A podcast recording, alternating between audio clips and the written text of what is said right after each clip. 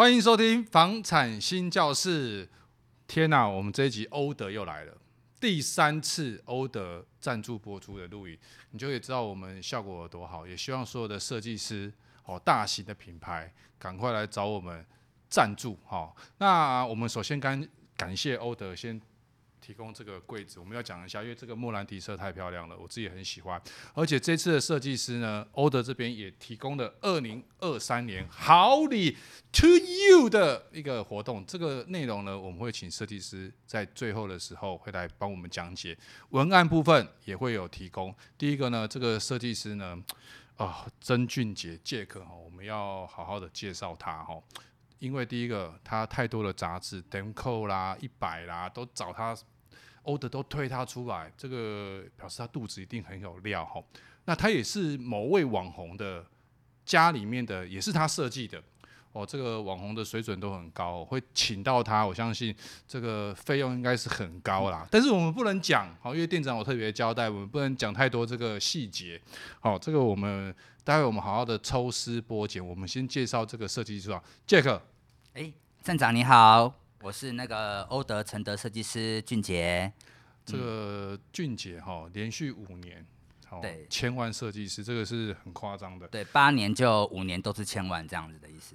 听说那个欧德的设计师名片是金色的，就是千万设计师。对，算是一种殊荣啊，就是拿名片给客人的时候，就是说，哎，我是有获得千万设计师这样的等级。这个是烫金的意思哈，就是都是黄袍加身烫金，没错。黄袍加身哦，哇塞，那是不是跟我们的观众朋友好好介绍一下你的资历？嗯、呃，我呢是在欧德服务大概八年的时间，那五年上过千万设计师，然后也多次代表公司有上一些杂志，还有一些网络上的一些有关于美学相关的一些住宅的一些作品上去。其实我觉得设计师是很不容易哦，因为我自己对美学，其实我对美学哦不太行。哦，是吗？对，真的不太学。虽然我们是台艺大哦，戏剧系这个我们是学艺术出身的，是是是，但是毕竟这个跟美学这个也是天差地远。嗯、在美学这个地方，到底要怎么怎么培养？嗯，我觉得一般的民众或是设计师想要培养美学的话，我觉得可以多看一些美的事物。我觉得呃，去住一些呃有特色的饭店也好，民宿也好。那或者是参加一些比较有美学相关的一些展览也可以。那现在网络上很方便啊，其实你打开你的手机、电脑、iPad，你都可以去搜寻很多好看的一些装潢的资料，你都可以去了解。然后包含是对自己好一点，你可以用，比如说没有自入性行销，比如 iPhone 啦，哈，那时候比较有美感的东西，你去用，你去体会说这样的东西它到底对你的美感。呃，体验是什么？那包包含是说有很多的状况，你都可以设身处地的，比如说去了解一些美的，不要去排拒它，觉得它就是贵。我觉得用用看，有时候会觉得自己呃美的东西用起来是哦这样的舒服，这样的舒适。那我觉得慢慢的你就会慢慢提升自己的美学。对，那这个跟天生有没有关系？我觉得天生也会有关系，但是我觉得后面来补也不算慢，这样子。我之前在学习的时候，哈，我遇到过一个学姐做灯光设计的，啊、嗯，她灯光设计舞台、舞台剧灯光设计，是是是，那当然很多颜色嘛，嗯，那当然很很厉害的是，后来我才知道说，那个学姐还得奖，啊、嗯，那她也是某剧团的首席灯光设计师，是，结果后来我才知道她是色盲、欸，哎，哦，真的假的？真的，它是色，它不是红绿色盲哦，它是真的色盲，可是我就觉得很奇怪，它为什么可以 对颜色？这种判别这个地方，那像这种有没有可能是对颜色有有些 那个看就是色盲的人？对，有没有这种设计师的存在？哎、欸，我好像比较少遇到这件事情，就是大部分的设计师应应该都是对于美感比较有要求啦。那你说如果眼睛比较没有辨别这些东西的话，有没有办法当一个好的设计师？我觉得可能，对，他很多的状况是说，呃，我要把我的美感告诉我的屋主。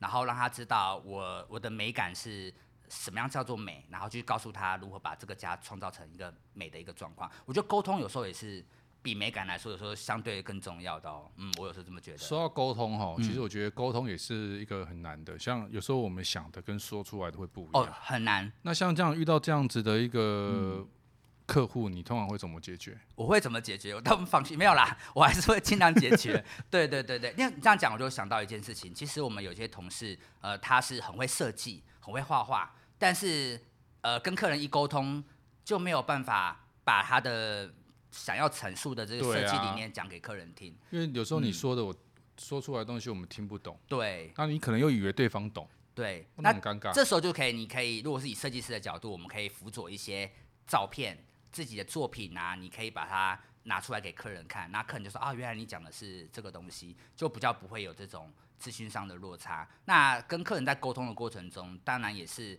帮客人建立一个美感，我觉得这也是很重要的。对。那如果说今天我是客户，我去欧德找人 Jack 你来帮我服务嘛？那你运气太好了。那问题来了，对，今天是我沟通不好啊、嗯，对不对？那可能我还有一点色盲的状况的话，对不对？我想要莫兰迪，就结果我讲成那个我要那个。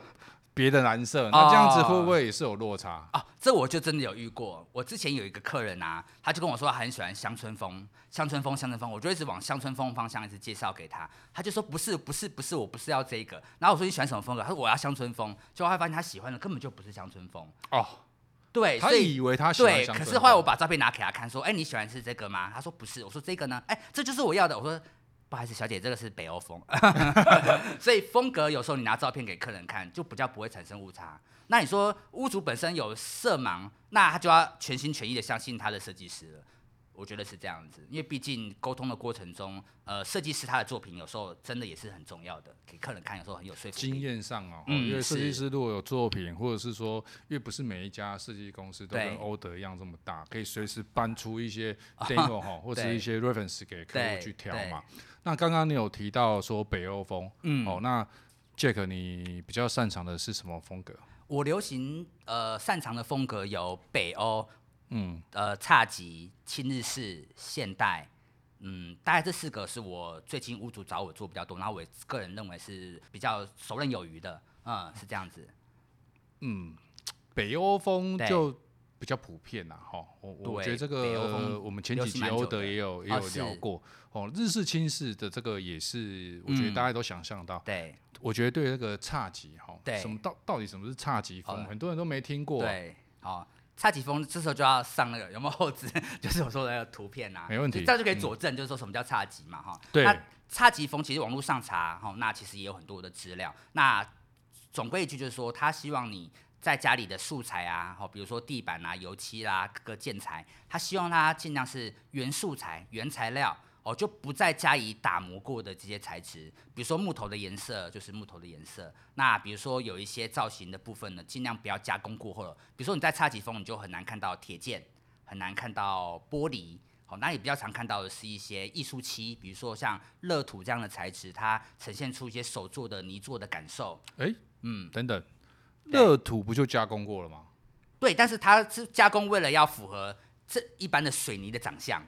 哦，哦，看起来像，可是乐土它并没有加工哦，它其实如果、哦、它不是感觉像泥土勾上去，对，所以它看起来就很像有一种返璞回真的那种感觉。那禅室，对，禅室就是那是说你在这个空间里面，你可以坐下来好好的泡壶茶，好，这种这种感觉，它是一个很宁静的空间。那其实侘寂风它有一个蛮大的元素，它是希望空间尽量看起来空旷，好，不要有太多的杂物。可是，在台湾好像是。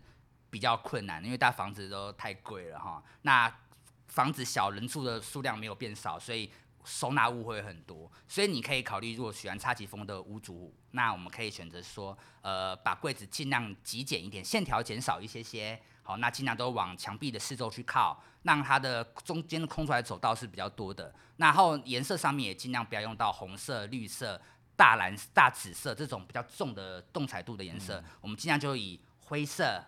白色一点点的黑，好，那尽量让空间有留白的感觉。我觉得这样整个空间感就会比较适合那个。这样讲，我们大家可以想象得到。嗯、那有没有几个案例啊？我、哦、当然我们会后置上一些照片。哦、那有没有一些是，比如饭店啊，我们可以马上去体验的，呃、是这种差级风格？呃，差级风格，现代民宿其实真的有非常非常多。你现在呃，我觉得它应该是在去年大概。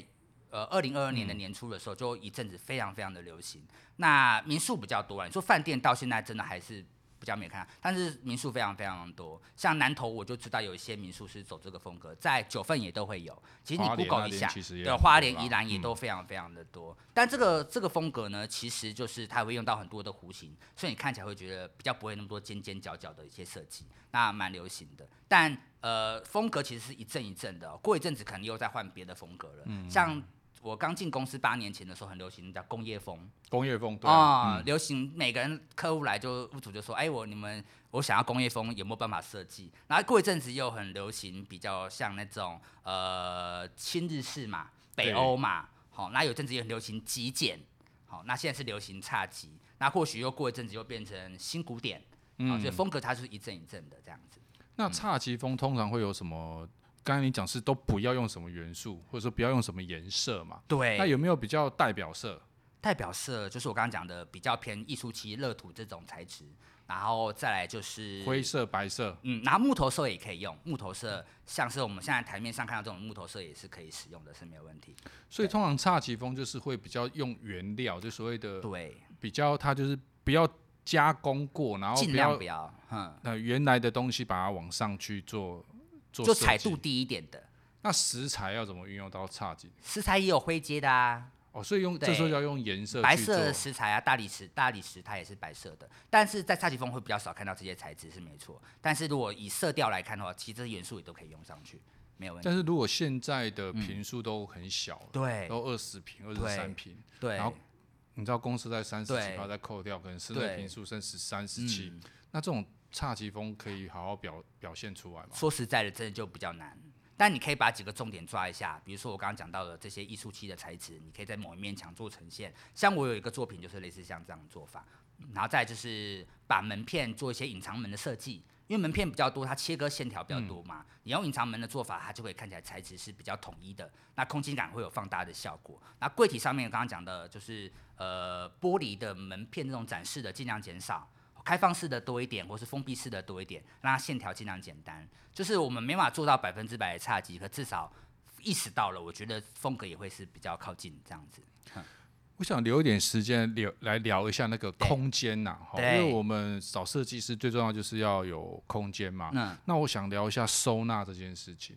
那通常我知道欧德做系统柜很厉害哦，收纳都那个放在系统柜里面，棒棒棒，全部大家都看不见，对不对？就收好。那通常在收纳这边，因为现在如果是小朋友的哦，小朋友如果有小朋友，你知道吗？很多人都因为小朋友的的那个空间，一进去客厅，你们围起来，这边就是我儿子的，然后这边都是小朋友，是。然后因为我们我们的摄影师那个也要当爸爸，所以我要帮他问一下。好，那他他这种这个。收纳这地方有小朋友这地方，对，你有什么建议？我也很苦恼，因为我也两个小朋友，一个四个月，一个三岁多，我真的是啊。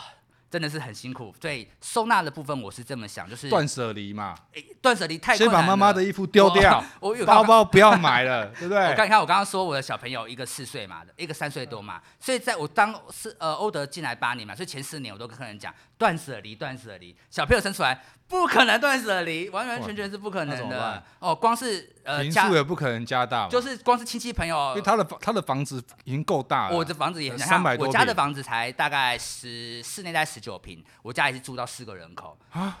对啊，是不是？几房？呃，两房，暂时啦，因为我是刚买的嘛。哦。对，它东西也是非常非常多，光是呃这个长辈啊、亲朋好友送的衣物就很多，没有那个二手的，就是人家玩具。对，刚早上店长还丢了一包，对对对对，很多。所以我觉得收纳的话应该是这样子。呃，如果空间真的没有办法有一个游戏室，我们可能就是有些柜体我们深一点或储藏室。如果能生出一个小小的储藏室，我觉得会很有帮助。储藏室不是说真的一个房间哦，我们可以在某一些柱子旁边比较深的空间，我们就是做一个比较类似一个大概是一百二十公分乘以八十公分的这个大小，然后里面设计一些层架，我们就把所有东西都收到里面去。然后里面也可以设计一些，比如放行李箱的空间，或是小朋友大型的推车，这些都是可以收到里面去。然后如果以收纳对于小朋友来讲，我们就是尽量也是一样，不要有边边角角。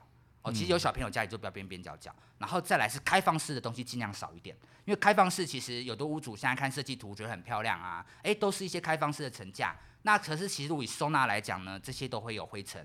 然后再来是如果东西摆的不漂亮，其实也会看起来很杂乱。以我自己的经验来说，有很多的屋主啊，他们在有时候回来找欧德，就说他要加门片，就是以前设计的开放式太多了。那如果在设计的时候有想到说，哎，家里小朋友比较多，以防东西掉落，我们可以尽量使用一些门片把它遮蔽起来。对，因为有时候小朋友会会拿嘛。会，我小朋友就是会，而且还会自己搬椅子过来拿。对，所以就尽量门片。对对对对对对，其实蛮危险，尽量做封闭式的比较好。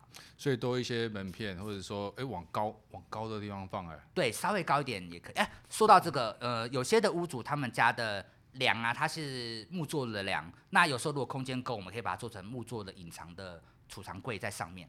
嗯嗯。啊、呃，那就变成它的视视觉也不，因为有的屋主说，哎，我柜子如果像屋高两米八、两米九，柜子做这么高，其实怕不好看。那你可以柜子做两米四。两米四以上的梁呢，我们就把它做成隐藏式的木做的，用油漆做的方式，让它是隐藏型的柜子在里面，里面可以放一些比较长型的物品，比如说像我家里的圣诞树就是这么大，柜子收不太方便，我就整个藏在上面，我觉得蛮适合的。你们家实际十九坪还可以摆圣诞树？对，就是 就自己做自己做这一行嘛，所以我知道那个收纳是要断舍离真的是很困难。对对对对对对，嗯。我想他应该不可能断舍离，因为他大家家的地位哦，那就赶快积极赶快看房子，对对对，大家都看我们这个节目。那我我我想聊一下说，因为你也很有经验嘛，我在这个欧德也八年，到底到底什么样的叫做一个合格的设计师啊？哦，或者是说什么环节是你觉得是自己最有成就感的时候？设计师要非常非常的细心。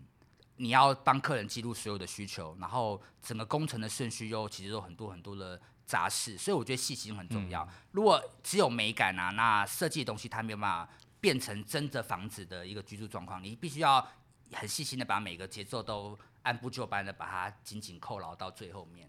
对，你说美感，其实很多屋主其实美感也很好。那他为什么把房子交给你？因为他认为你可以把他想象中的房子给塑造出来，嗯、那就其实就是要靠细心。那你刚刚有提到说什么样的一个状况是我印象比较深刻的？嗯、我有一个屋主是在淡水的房子，然后呃，他当时跟我们设计的时候呢，就是这样陆陆续续的过程装潢到最后面，在赖的时候面，我就跟他说，哎，新家已经装潢好啦，那恭喜你可以入住喽。那有任何状况可以再跟我们说，我们看怎么样来帮您服务。他就说哈，结束了，啊、有点依依不舍的感觉。嗯、他觉得说啊，他。因为装潢是一件人生大事嘛，他花了很多心力，就是跟大家这样的沟通，已经三四个月，一直在讨论装潢。哎，沙发买什么颜色，然后餐桌可以买多大，我等下用什么品牌，哈，窗帘什么样的材质，就是讨论三四个月。装潢，他忽然心中好像，哎，失去了一个什么东西。他说啊，啊，结束了，那怎怎嗯。所以就不会再见面了吗？这样子，然后就说，我说没有啦，不用担心，就是你有任何状况，一直跟我们讲。他说，如果下次再见面，就是你在买新房子的时候。对，所以我觉得，如果我很开心，是说屋主有把我当成自己的朋友，然后我们一起把这个家去做完成。其实很多的屋主他会很担心，跟客人跟他的设计师说，我有多少的预算，然后很怕是设计师会不会哎，然后你这个预算比较高，我可以灌多一点。其实不应该这样想。对。对，因为其实设计师他其实就是当做你的好朋友，他帮你选你喜欢的材质，告诉你现在市面上的材料有哪些，那费用大概多少钱，然后利用他的专业把每个环节一个一个扣起来，然后利用 3D 图，利用他的口说能力、表达能力，让你知道这个家最后会完成什么样子，然后经过你的信任，然后我们一起把这个家完成。对，不应该是对立的状况，所以我觉得像我现在哈年底我就我新家也要交五了，是是，是。其实我也会遇到一个问题，这个问题是网友其实问我们私讯最多的问题，是。就是说我们到底要去怎么去找到适合自己的设计师？嗯，你不要跟我讲说来承德店找我 就就对了，这样的，就是我我会说我们都不知道的情况之下，那也许我知道有市面上有几个牌子嘛，哈，对，那。回到我刚才讲的一个问题，嗯、就是说，我们一个想要装潢、第一次装潢新家的消费者，他怎么去筛选？哦，是筛选品牌，哦，像欧德这个品牌，是啊，在在在欧德这个品牌里面筛选到 Jack 这样。哦，我们怎么找到适合自己的设计师？好，因为通常我们应该不会像买东西一样说，那两三个拿来比较啊，是比价吧？对对，那我们要怎么给我们消费者一些建议？嗯，镇长说的很好，因为其实我们不像买 Apple 电脑买什么，只要上网。Google 一下比价网就知道最便宜的在哪里，嗯、因为它这个过程中其实有很多的很多的这个需要沟通或什么，他没有办法一次就知道这个东西符不符合它的价值。但我觉得网络上可以先查评价，我觉得蛮重要的。嗯，如果您对于哎你上网你是方便的，你先 Google 一下啊，哎评价好不好？其实我觉得蛮重要的。那第二个是说，呃，你先跟设计师先见面聊聊看你的需求。那第一是你们沟通要这个桥梁要顺畅，嗯啊。如果不顺畅呢，就是它再好的美感，它都跟你的想法可能不见得是一样的，所以我沟通很重要。所以我觉得第一一定是要上网先做点功课嘛。好，那再来，刚主持人那个站长我特别提说，比方说欧德，我说可是欧德有个很大的特色，就是它的这个财，它的所有的资讯在网络上非常非常的多，嗯、对，所以你它的评价你可以上网很公正的去了解这样子。好，那如果以一般的屋主来说，我觉得如果找大概有三种嘛，一个就是我们所谓叫统包，对，好，那再就是所谓的像欧德这种连锁的的这些设计公司嘛，这些比较偏连锁的系统柜的业者，再就是设计公司。那如果以设计公司，我们可以评估嘛，比如说设计公司他要收设计费，对，对，那你如果预算我是小资主，我就没有打算花那么多钱，我那设计费一瓶可能三千、五千、六千的，一开始就会付出这些费用，可能承担压力比较大，那就先不考虑。那如果以统包来说呢，你又觉得统包，呃。网络上找的朋友介绍的，你也会很担心，自己也没有时间一直监工。那如果这也不考虑，我觉得像欧德为什么最近会一家一家一直开，而且业绩年年创新高，原因就是因为他给客人一种安心的感觉。好，那至于从欧德这么多怎么选到，就是有收看这个朋友就知道要找谁了。对对，因为我我对欧德也做了很多的功课哈。嗯、其实欧德的一条龙的服务我是蛮赞成、蛮赞许的啦。对对，那。